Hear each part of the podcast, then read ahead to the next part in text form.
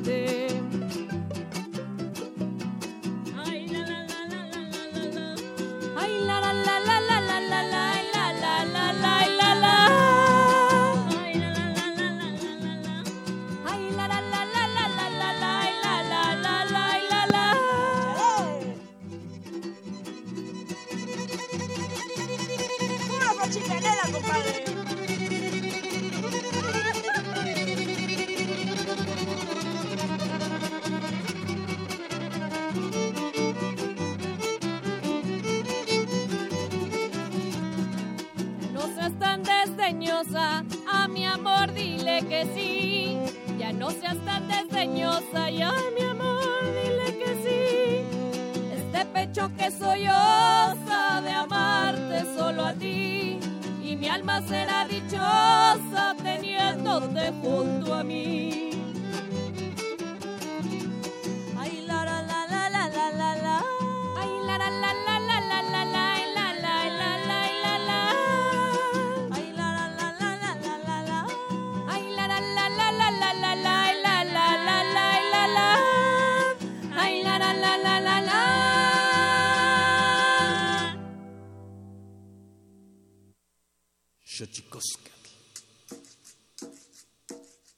Collar de flores comienza a hilarse. Es momento de ir a lo profundo. Radio UNAM presenta Xochicóscatl, collar de flores, con Mardonio Carballo. Hacemos revista del México profundo.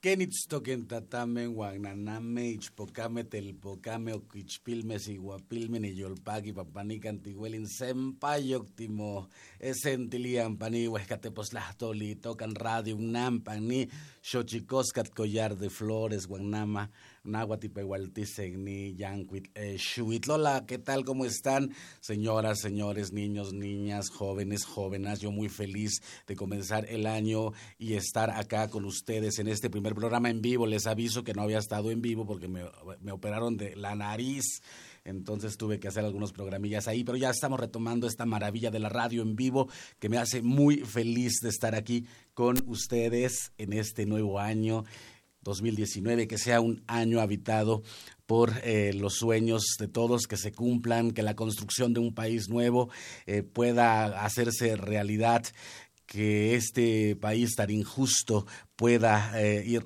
pueda volver por sus fueros, por sus pasos y evocar desde la raíz nuevas flores. Pero antes que nada y antes que todo, Vamos a nuestra sección que nos da cuenta de aquello, de aquello que hacemos bien, lo que hacemos bien como seres humanos, pero sobre todo lo mal que lo hemos hecho. Vamos con nuestra sección Tonalámatl. Xochicoscatl. Tonalámatl o la ignota efeméride.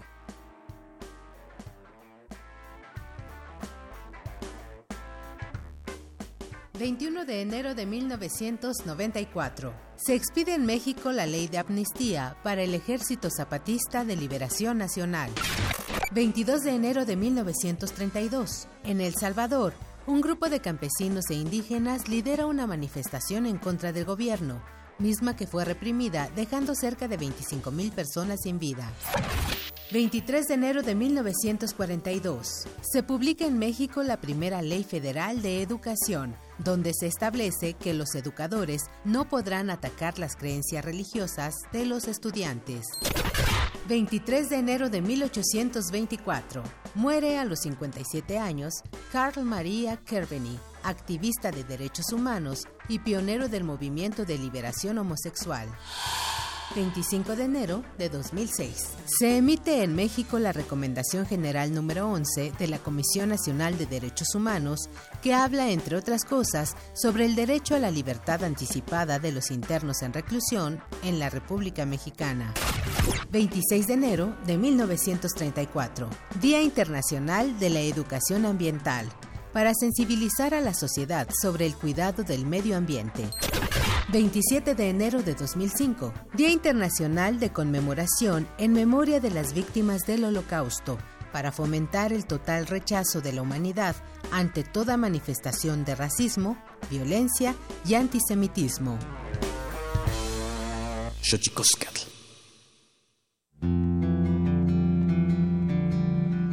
La Comisión Nacional de los Derechos Humanos presenta Sanili o la Conversa quien tiene más saliva, traga más pinole.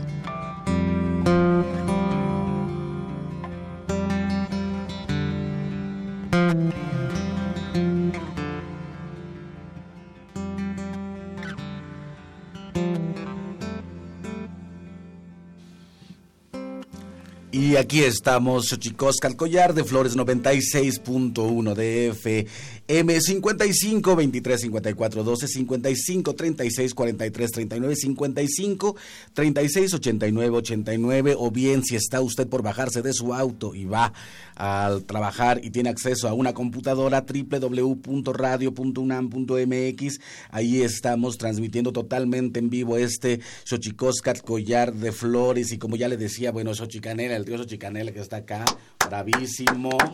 Gracias por alegrarnos con la música de nuestra tierra, la música de la Huasteca, la música de allá de Porchicontepec. Saludos a toda la banda que nos está escuchando por allá, que ya vi que sí nos hacen caso.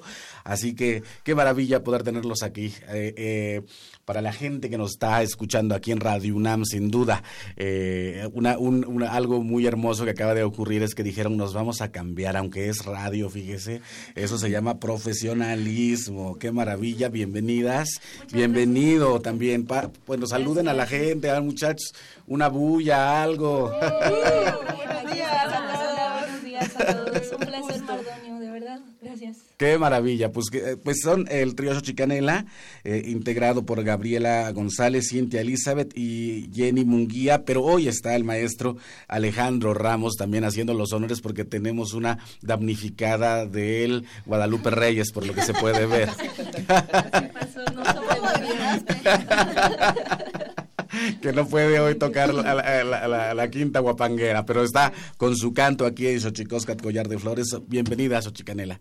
Bienvenido, Alejandro. Y bueno, discapacidad en los pueblos indígenas. Estamos platicando aquí con el maestro Juventino Jiménez Martínez, originario de San de de Santa María Tlahuitoltepec. Saludos a toda la banda Ayuc de Santa María Tlahuitoltepec, que por cierto tuvimos la fortuna de, de incidir para que el cine móvil de Alfonso Cuarón llegara a Ayutla para dar una función allá de esta película que ha causado revuelo y que se está ganando todo, esta película de Roma.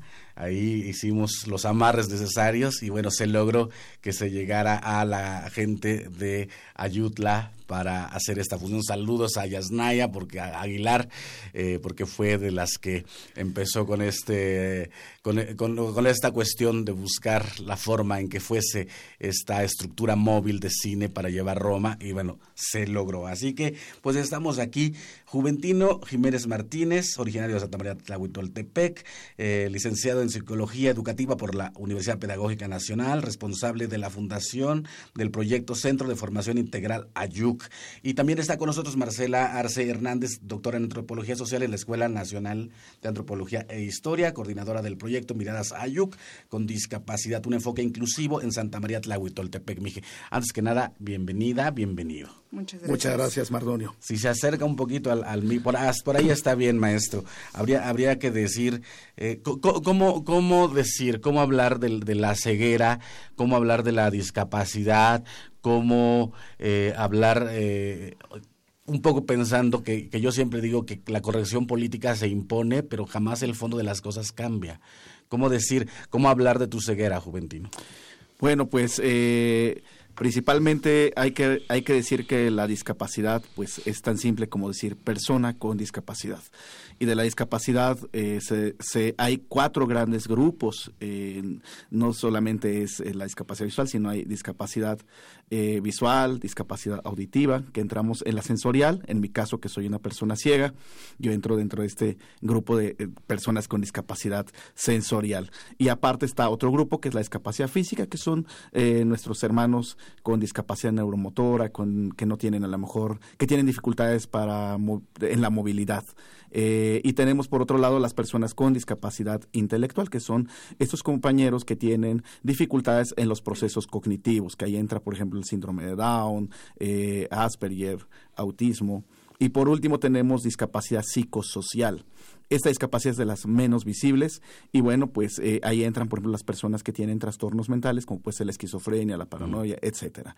¿Y cómo vivo mi discapacidad visual? Pues bueno, desde mi perspectiva, y yo la concibo como la discapacidad una condición de vida, eh, la discapacidad, recordemos que es el entorno el que discapacita. Eh, la deficiencia propiamente de, que genera, que tenemos nosotros, que puede ser en este caso la visual, la auditiva, la intelectual o la psicosocial, no nos limita. Lo que nos limita son las barreras físicas y actitudinales. Y la discapacidad se tiene que vivir con dignidad. Santa María, Santa María Tlahuitoltepec. ¿Y cómo, es que llegas a la ciudad, Juventino? Pues te eh, hago un resumen. Eh, bueno, yo, yo este, eh, nací allá en Santa María Tlahuitoltepec. mi familia se dio cuenta que yo tenía un problema visual eh, a los cuatro años, una tía que era hermana de mi padre, ella trabajaba como empleada doméstica aquí en la Ciudad de México, ella eh, va a visitar a mis padres y dice, pues eh, me puedo llevar a Juventino, dice yo lo puedo llevar a que lo curen en, yo espero que dicen en tres, cinco meses, máximo medio año y ya está de regreso acá ya sano y curado. Entonces, eh, así empieza mi historia, escribirse aquí en la Ciudad de México. Ella ingenuamente creyó que, que me iba a tener nomás seis meses máximo y se quedó conmigo para toda la vida porque pues tenía, eh, ella no tuvo hijos y entonces vio la oportunidad de darme educación, de ver la forma de sacarme adelante, pero la discapacidad visual pues nunca me la logró curar. Claro. No, pues es, es, importante que hablemos de este tema. Justamente estamos también con Marcela eh, Hernández, doctora en antropología social por el INA. ¿Cómo, se vive la discapacidad entre los pueblos indígenas? Pues bueno, por las experiencias que he tenido, sobre todo en la Sierra Mije, Santa María Tlahuitoltepec, creo que la discapacidad se vive de diferentes formas, ¿no? Cada lugar marca un contexto, cada proceso histórico también. Y justo lo que platicábamos hace ratito, ¿no? No siempre la discapacidad se ha visto como algo malo, como lo enfermo, lo que no quiero tener, ¿no? Supongo que ha tenido otras formas de mirarse la discapacidad, ¿no? Pero hoy en día y con lo que yo he visto, pues la discapacidad se ve como aquello que no se quiere tener, lo que pues lo que no quiero ni yo tener ni que mis hijos se tengan, ¿no? Entonces eso marca mucho que cómo se trata el tema de la discapacidad en las comunidades indígenas. No generalizamos tampoco, ¿no? Porque también hay casos en donde pues sí hay una inclusión de las personas con discapacidad de los niños, ¿no? Pero también hay una gran parte, me atrevería a decir que la mayoría, donde la discapacidad no se vive con dignidad. La gente vive esconde a sus hijos, la propia gente que tiene la discapacidad no sale, no se integra a la vida comunitaria. Entonces tiene que ver con pues cada comunidad, con cada proceso y también con la cosmovisión, ¿no? Cómo a partir desde la propia lengua se menciona a la discapacidad, ¿no? Que en, en Tlahuitoltepec lo que hemos visto, hemos indagado, pues que tiene que ver con la enfermedad, ¿no? Con el que le falta esto, le falta aquello, ¿no? Siempre es la deficiencia. ¿Cómo, es que llegas, eh, Juventino, eh, desde tu propia condición eh, con discapacidad visual a ser un activista? pues mira, Mardonio, desde que era niño me di cuenta que finalmente las condiciones de uno como persona indígena y al tener una discapacidad no es fácil, ¿no? Y, y más, como te decía, eh, viendo la, situación de una familiar que trabajaba como empleada doméstica, me tocó vivir en casa ajena y ver la realidad que enfrentaba eh, pues eh, mi tía sobre todo. Y yo decía, bueno, pienso que no es justo ni para nuestras, nuestros familiares ni para uno vivir esta situación de tener que emigrar, de tener que desprenderte de tu núcleo familiar e irte a otro lado. Eh, la Convención sobre los Derechos de las Personas con Discapacidad, que nace en el 2006, dice precisamente el derecho a vivir en la comunidad, eh, en unos artículos, el artículo 19. Y eh, conforme fui desarrollándome en, en la parte educativa, al llegar a la universidad dije, bueno, es tiempo de hacer incidencias, tiempo de poner el dedo en el renglón y eh, en el 2003 acudí a mi comunidad con una profesora de mi universidad y un, grupo de compañeros, estudiantes, eh, muy entusiasmados a ir a ver cuál era la condición que guardaban las personas con discapacidad allá en Tlahuitoltepec. Nos dimos cuenta que había necesidades, que había gente que no tenía las condiciones adecuadas, que en educación faltaba mucho trabajo por hacer, que muchos compañeros estaban quedando en sus hogares y bueno, había muchas, múltiples necesidades.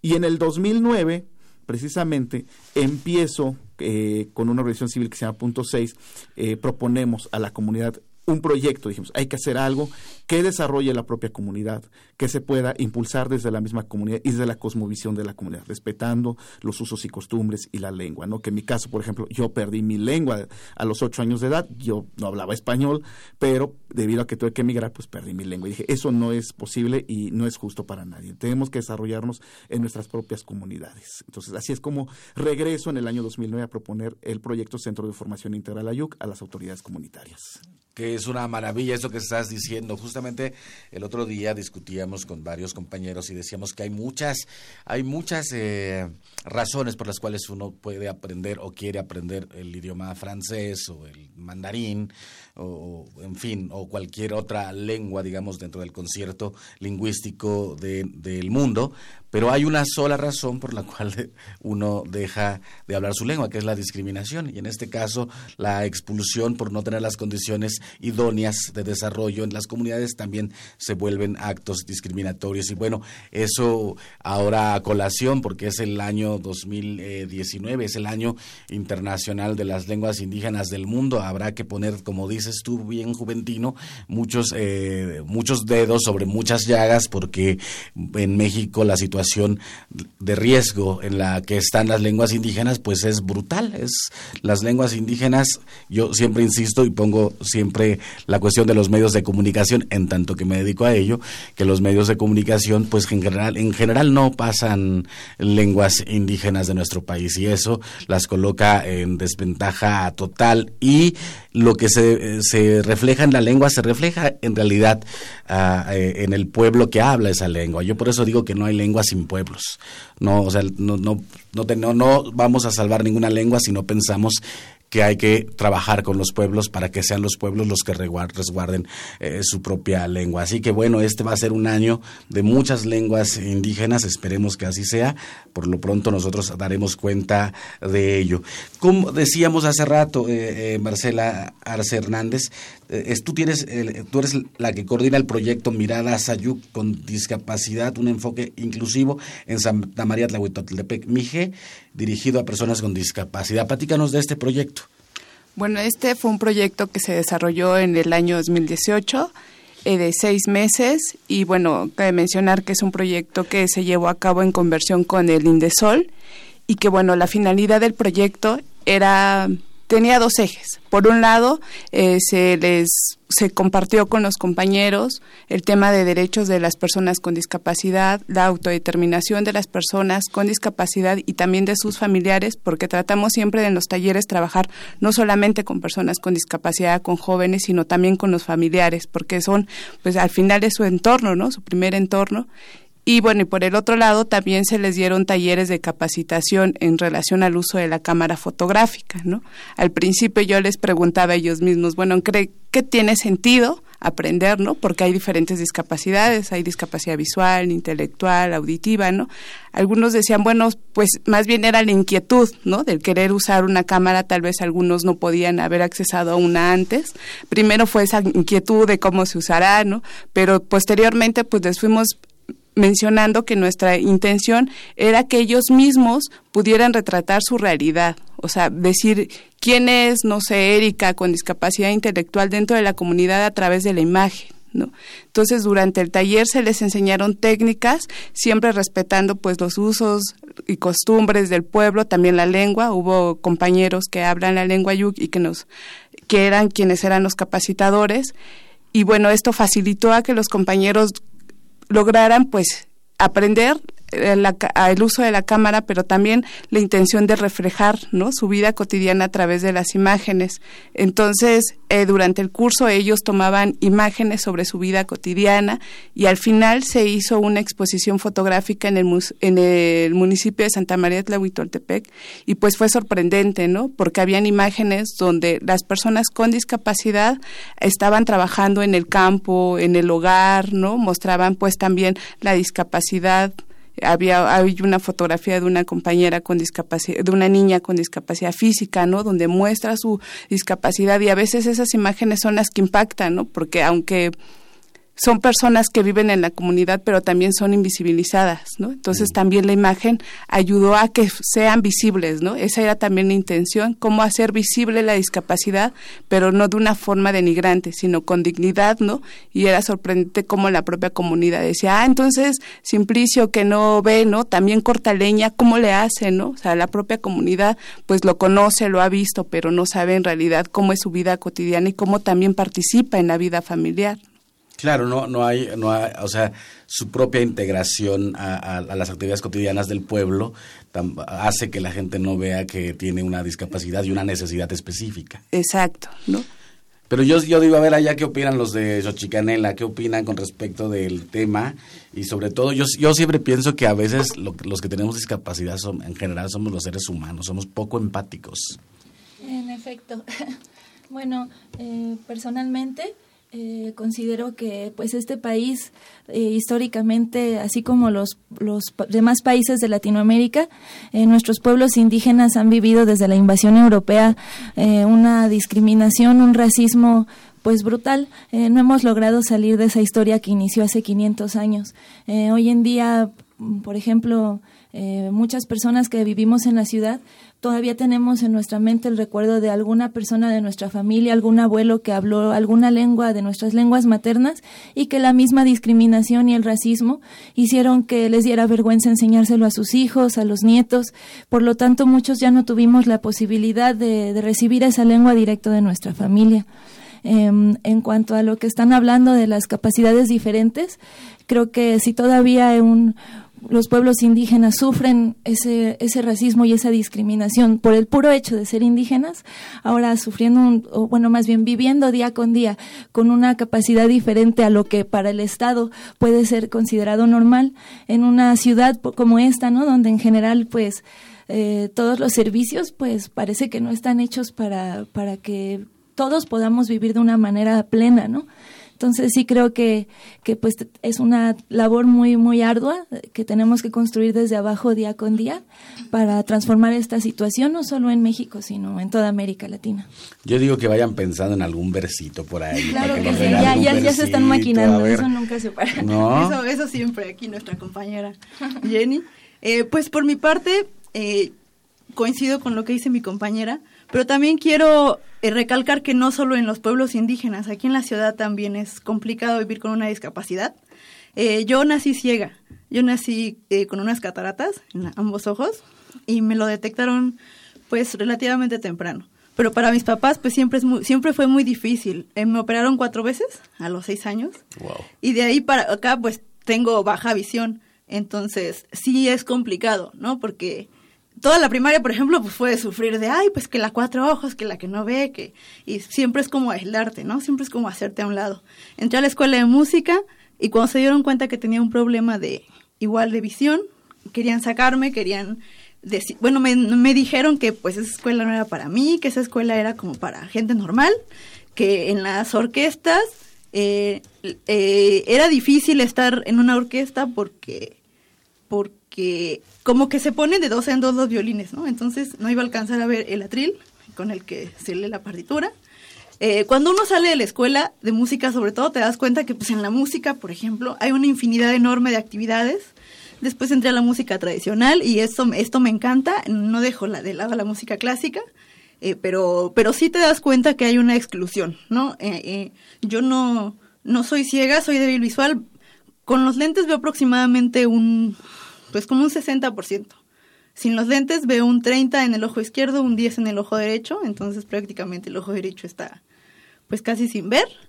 Eh, entonces yo dentro de las comunidades indígenas y fuera de ellas invitaría a la gente que, acerquen a sus hijos o a sus personas con alguna capacidad diferente al arte, porque el arte mm, pues puede cambiar muchas cosas, ¿no? En, si en personas consideradas eh, normales, entre comillas, desde luego, siempre es una buena herramienta para cualquiera yo invito a que si tienes una discapacidad auditiva, te acerques a pintar, te acerques a hacer modelado con, con plastilina, te acerques a hacer este dibujo, actuación, a lo mejor si tienes discapacidad visual, eh, puedes acercarte a la música. Por ejemplo, yo me acuerdo de una compañera que tenía en la Escuela Nacional de Música, que, es la facultad ahora, eh, se llama Itzel Santiago, y ella es eh, invidente totalmente. Hizo su carrera, obviamente también sufrió discriminación, pero siempre era muy complicado transcribir las partituras, por ejemplo, a braille, ¿no? Eh, hace poco me acabo de enterar que ganó eh, un concurso en cuanto a la mejor tesis de maestría en la UNAM.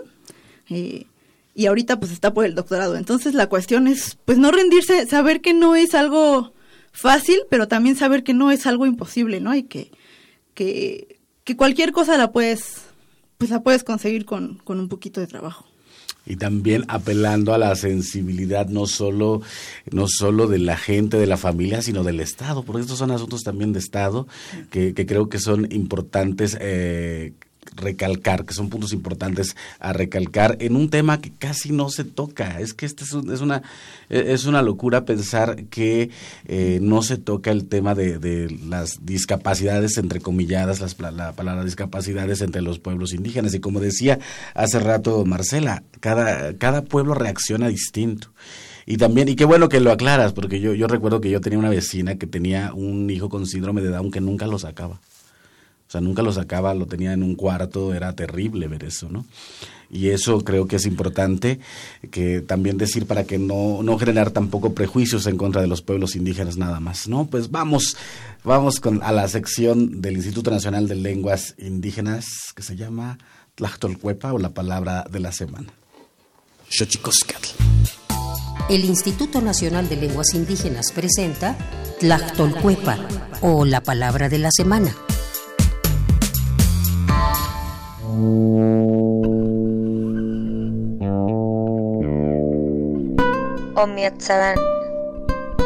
Esta es una expresión de origen guave. Se utiliza para referirse a uno de los órganos importantes y principales dentro del aparato circulatorio en los animales vertebrados, incluyendo el ser humano y mamíferos en general, el corazón. Es un sustantivo que proviene de la familia lingüística guave y pertenece a la agrupación lingüística del mismo nombre. De acuerdo con el Catálogo de Lenguas Indígenas Nacionales, redactado en 2008, el idioma guave se habla en San Mateo del Mar, San Dionisio del Mar, San Francisco del Mar y Santa María del Mar, tiene dos variantes lingüísticas, Guave del Oeste y Guave del Este, y cuenta con 18.539 hablantes mayores de 3 años.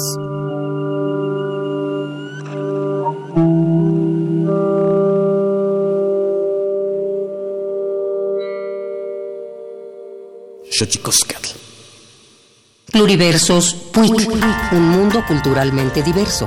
Espacio en colaboración con el Programa Universitario de Estudios de la Diversidad Cultural y la Interculturalidad.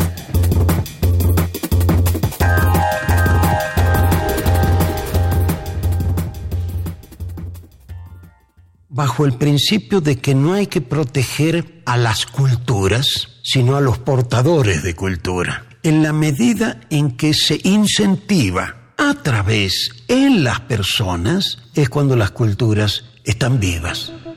El mundo de la medicina tradicional y los estudios de la cultura dijo adiós al maestro Carlos Sola Luque, quien falleció el pasado domingo 13 de enero en la Ciudad de México. Originario de Catamarca, Argentina, en el año 1976 llegó a México con el exilio argentino para quedarse.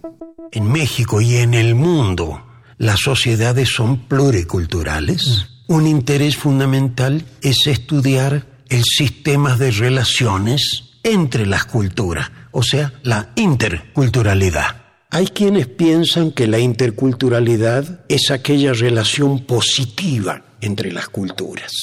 Yo diría que habría que definirla asociada a la multiculturalidad, que el anhelo de la interculturalidad es la armonía, el trato respetuoso entre dos culturas que pueden vivir en un mismo espacio físico, nacional, etc.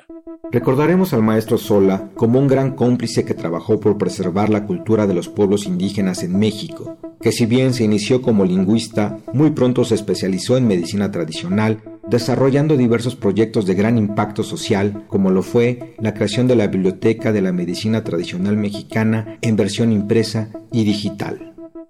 Una cosa que los lingüistas sabemos bien, el tesoro de información que es una lengua. No es solamente un instrumento de comunicación, sino es un acervo de datos eh, ejemplificarlo con el náhuatl. La designación de muchas plantas en náhuatl hacen referencia precisamente a usos o enfermedades para las que son tratadas.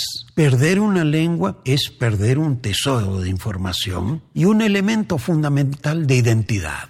La medicina tradicional es más que plantas medicinales. Yo la defino como un sistema de conceptos, creencias, recursos y prácticas destinada a atender diversos problemas de salud que se origina en el pasado prehispánico, pero que a lo largo del tiempo, como toda institución social, ha ido cambiando, es el recurso local más importante de la población mexicana y particularmente de la población indígena mexicana. De las colaboraciones más recientes del investigador, a través del Programa Universitario de Estudios de la Diversidad Cultural, en conjunto con el Centro de las Artes Indígenas del Totonacapan en Veracruz, se encuentra la promoción de la primera Escuela de Medicina Tradicional Totonaca, la cual abrirá sus puertas muy pronto. En lo que sí hay una deuda enorme es que nunca en el país, desde Hernán Cortés para aquí por lo menos, y estamos hablando de 500 años, nunca ha habido una escuela de medicina tradicional, un lugar donde se formen curanderos, yerberos, hueseros, rezanderos, etc. En ese sentido, es una verdadera hazaña de los médicos tradicionales haber logrado que se conservara gran parte de este saber que por supuesto ha ido cambiando en varios siglos sin un apoyo gubernamental para tener verdaderas estructuras educativas. El legado que ha dejado el maestro Carlos Sola es sin duda una gran responsabilidad y constituye un parteaguas para seguir contribuyendo en el conocimiento de las comunidades más desfavorecidas de nuestro país. Sin lugar a dudas, será una voz que habremos de extrañar. Descanse en paz.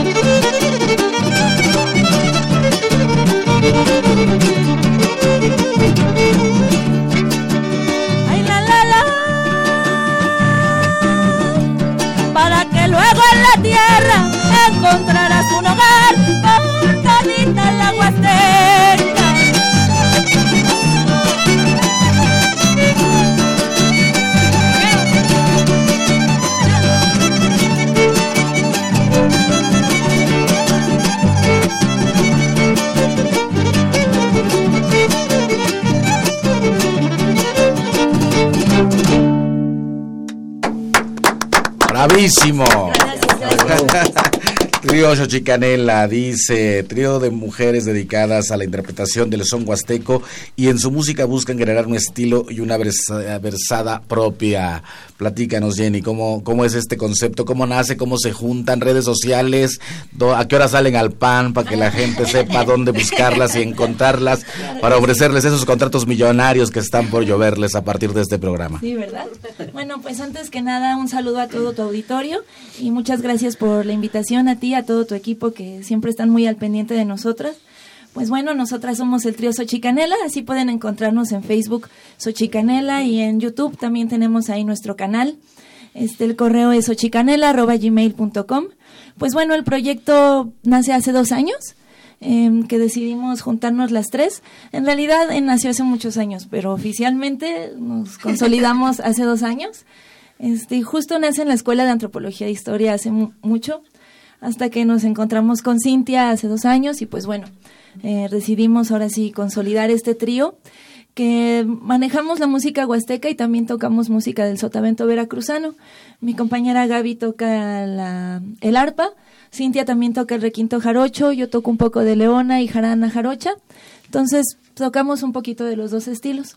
Eh, este fandanguito que acaban de escuchar inicia con la versión jarocha del fandanguito que comparten muchas cosas en muchas formas, solo quizá el estilo de la armonía y bueno, la introducción del violín en la Huasteca. Este, pues bueno, eh, nosotros tratamos de hacerlo con mucho respeto, con mucho cariño. Y en cuanto a la versada, eh, nos hemos estado preparando las tres eh, para tratar de proponer nuestros propios versos con nuestra propia ideología, nuestra propia visión del mundo. Este, y bueno, recientemente estuvimos participando en el concurso Huastecos en la ciudad, el cual tuvimos la fortuna de haber salido victoriosas. Ándele pues. Eh, pues el concurso principalmente lo que calificó fue la versada, la improvisación. Y pues bueno, fue un esfuerzo de las tres muy grande todo el año prepararnos y pues al final con el triunfo que sacamos y la remuneración económica que recibimos, pronto ya van a poder escuchar nuestro disco. Qué maravilla. Que este, con eso vamos a, trabajar la maquila.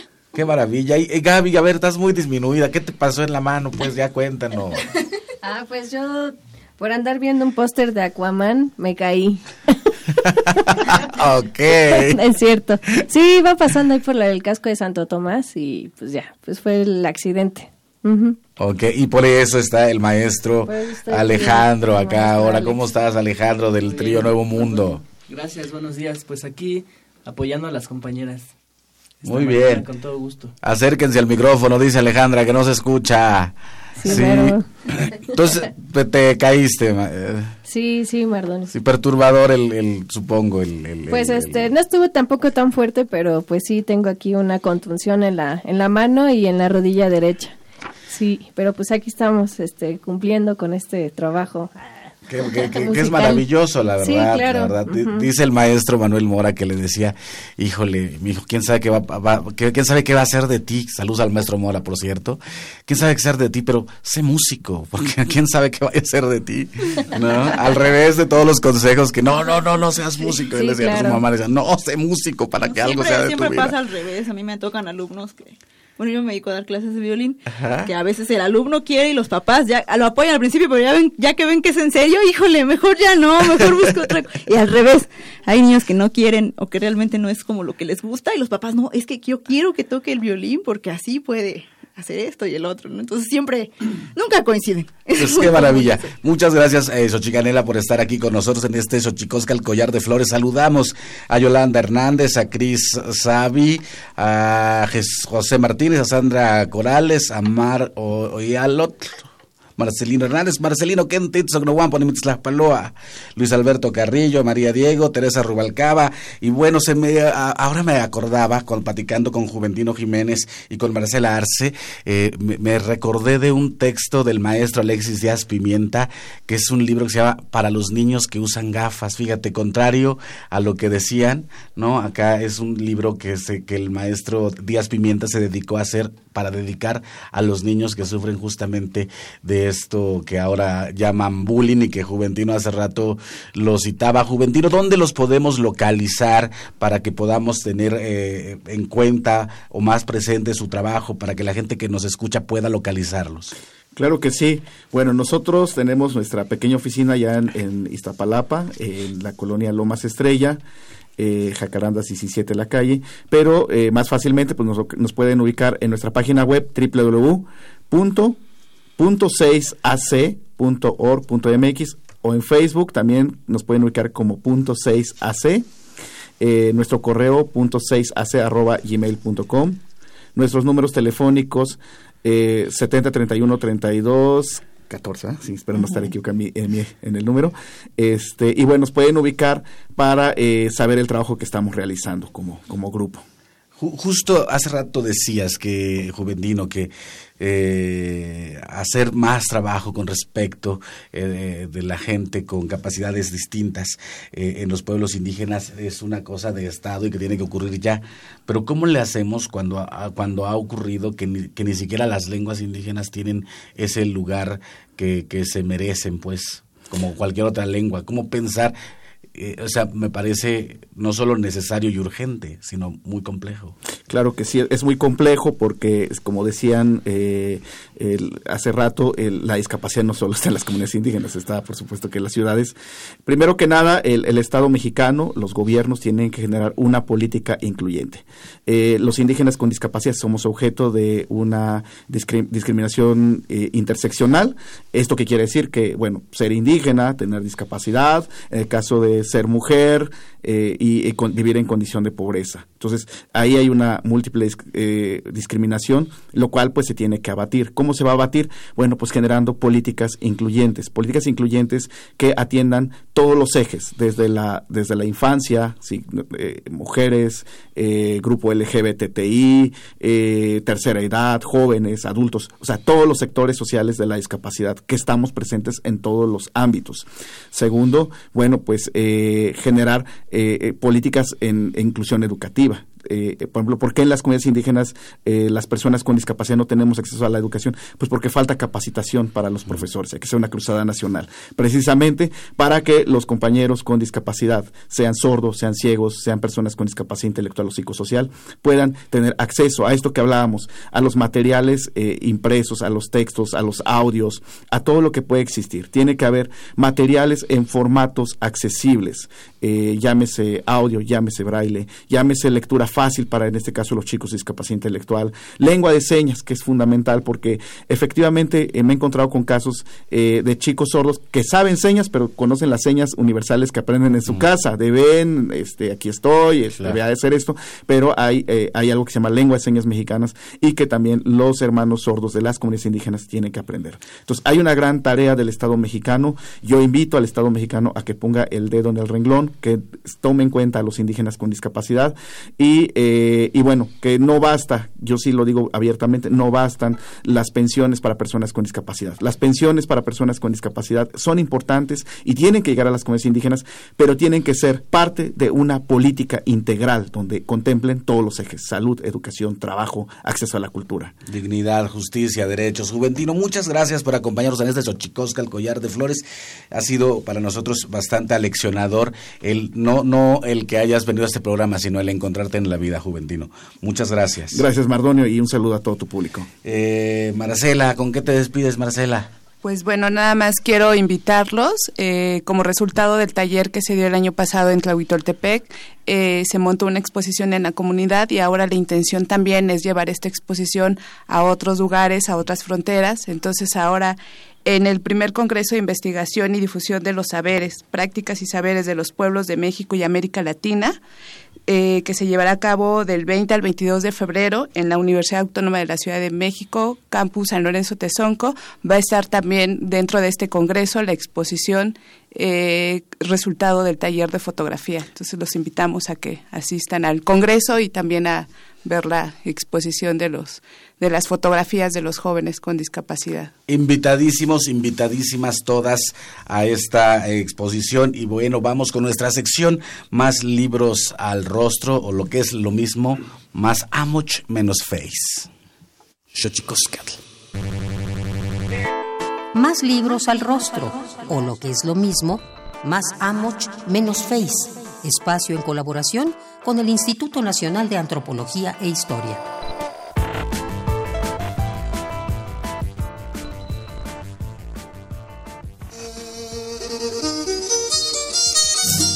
México se caracteriza por ser una región llena de tradiciones.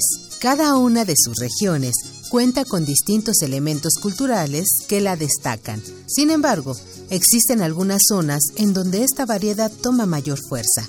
Un ejemplo de ello es la Huasteca, ubicada en la Sierra Madre Oriental, al noreste del territorio nacional. Esta región se despliega por buena parte de los estados de Hidalgo, Puebla, Querétaro, San Luis Potosí, Tamaulipas y Veracruz. Su influencia se extiende hasta parte del estado de Nuevo León. Su riqueza geográfica es tal que el extremo oriente de su territorio recibe las generosas aguas del Golfo de México. Cada uno de los elementos culturales generados a partir de esta gran confluencia tienen una gran relevancia en el contexto de los pueblos que los adoptan. La música, la danza y la vestimenta son algunos de los tantos elementos que estas regiones crean y recrean constantemente. El título número 60 de la serie Testimonio Musical de México, de Elina, presenta una de las ceremonias más emblemáticas de la región de la Huasteca, la danza de los Juanegros. En este ritual, los hombres ofrendan a los ancestros para que éstos accedan a visitar el mundo de los vivos un intercambio de dones simbolizado por la música, la danza, la teatralidad y las dádivas que los dioses obsequian a los hombres, todo para procurar el equilibrio del cosmos. Te invitamos a escuchar el disco Coahuehue, Tlaxcuastecapantlali, la danza de los cuanegros de la región de la Huasteca. Encuéntralo en librerías Educal y tiendas y librerías del Instituto Nacional de Antropología e Historia.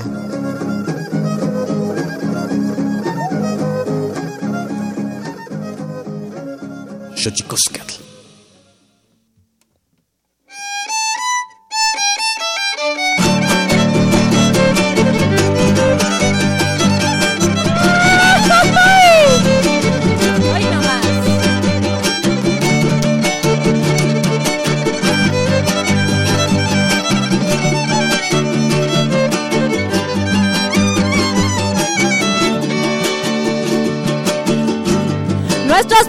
Combatiendo a todos los opresores, a todos los opresores, nuestros pueblos combatiendo. Ay la la la, ay la la la, ay la la la, ay la la la la la la. Cinco siglos resistiendo contra los explotadores, con sus lenguas van tejiendo un bello collar de flores.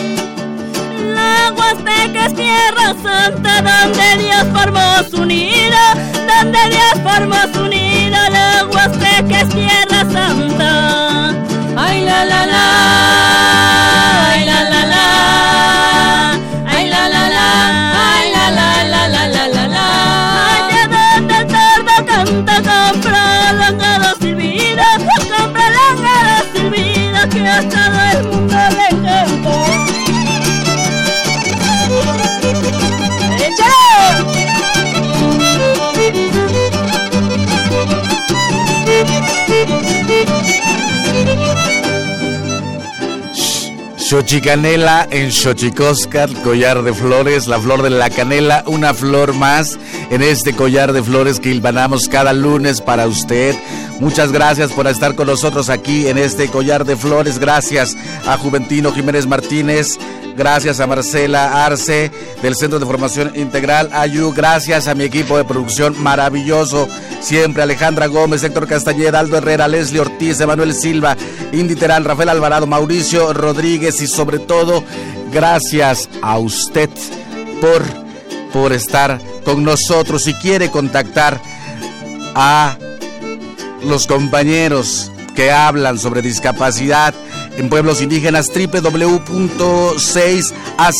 www.6ac.org.mx y vaya al primer Congreso de Investigación y Difusión de los Saberes UACM San Lorenzo Tezonco 20, 21 y 22 de febrero de 2019. Xochicanela para ustedes.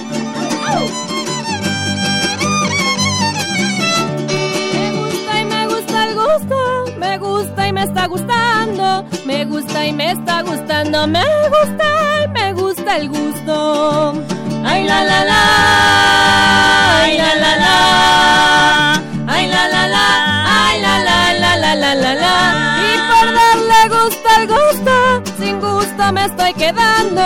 Al que no le gusta el gusto, no le gusta este pago. ¡Chale, Alex!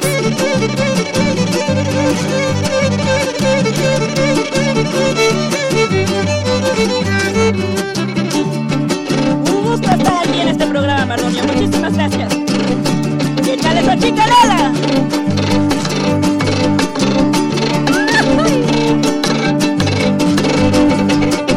Para todo México, por un país más incluyente.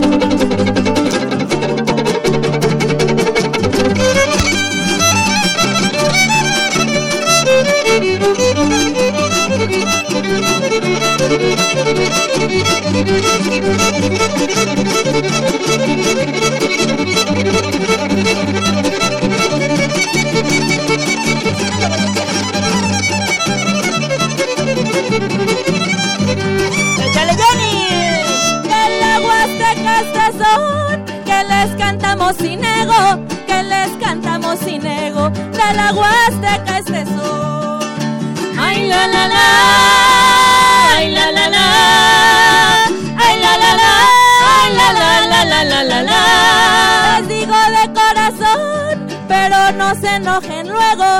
haces discriminación. Te diré, tú eres el ciego. ¡Claro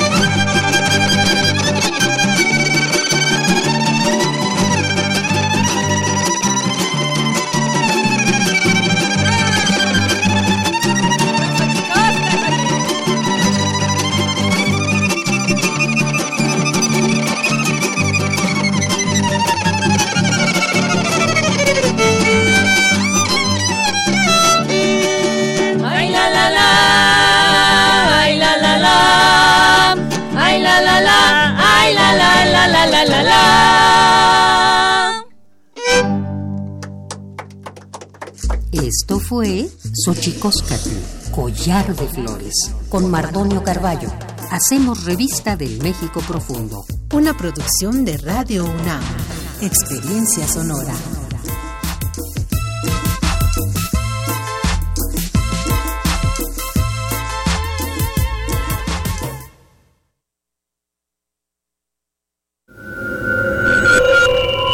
Escuchas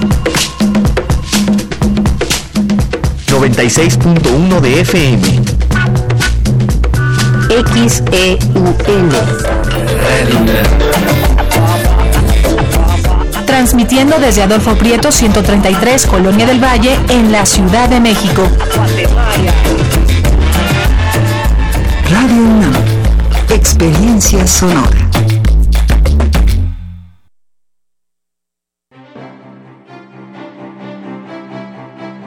Museo Nacional de la Estampa presenta la exposición de Mía Flores, Itinerarios Gráficos, la cual reúne más de 400 obras y documentos que permiten hacer un recorrido por 25 años de creación gráfica y pictórica del artista. Para esta exhibición, Demián Flores decidió crear una pieza sobre los modos de impresión y circulación de la gráfica comercial y popular. La muestra de Demián Flores, Itinerarios Gráficos, está abierta en el Museo Nacional de la Estampa, Centro Histórico de la Ciudad de México.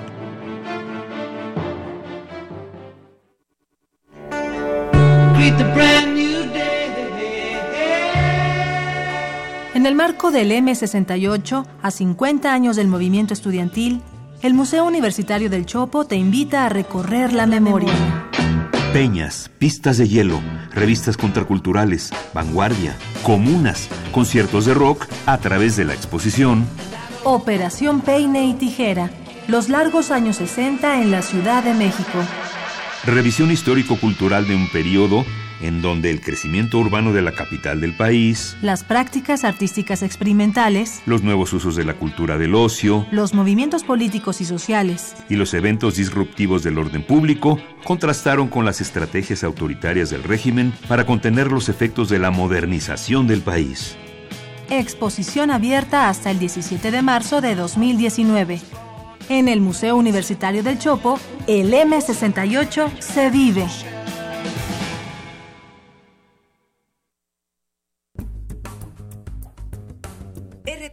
Y la Secretaría de Cultura traen para ti la Agenda Cultural.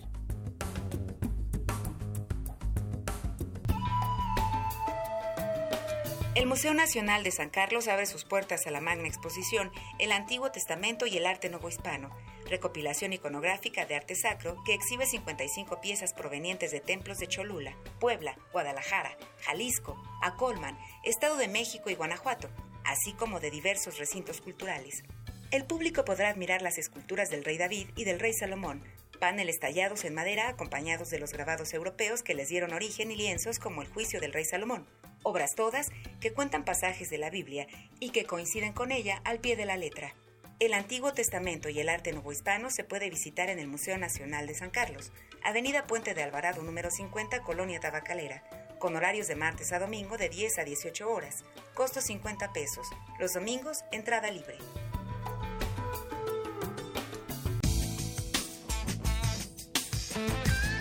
El Museo del Templo Mayor exhibe la muestra Piedras de Fuego y Agua, turquesas y jades entre los nahuas, conformada por 137 piezas realizadas con turquesas y jadeitas elaboradas por el pueblo nahua y que fueron descubiertas en depósitos rituales en el Templo Mayor y en otros sitios arqueológicos. El público puede admirar piezas ornamentales como orejeras y narigueras, esculturas de divinidades, discos de mosaico, pectorales, cajas de piedra para ofrenda, cuchillos y cetros ataviados con estas piedras preciosas.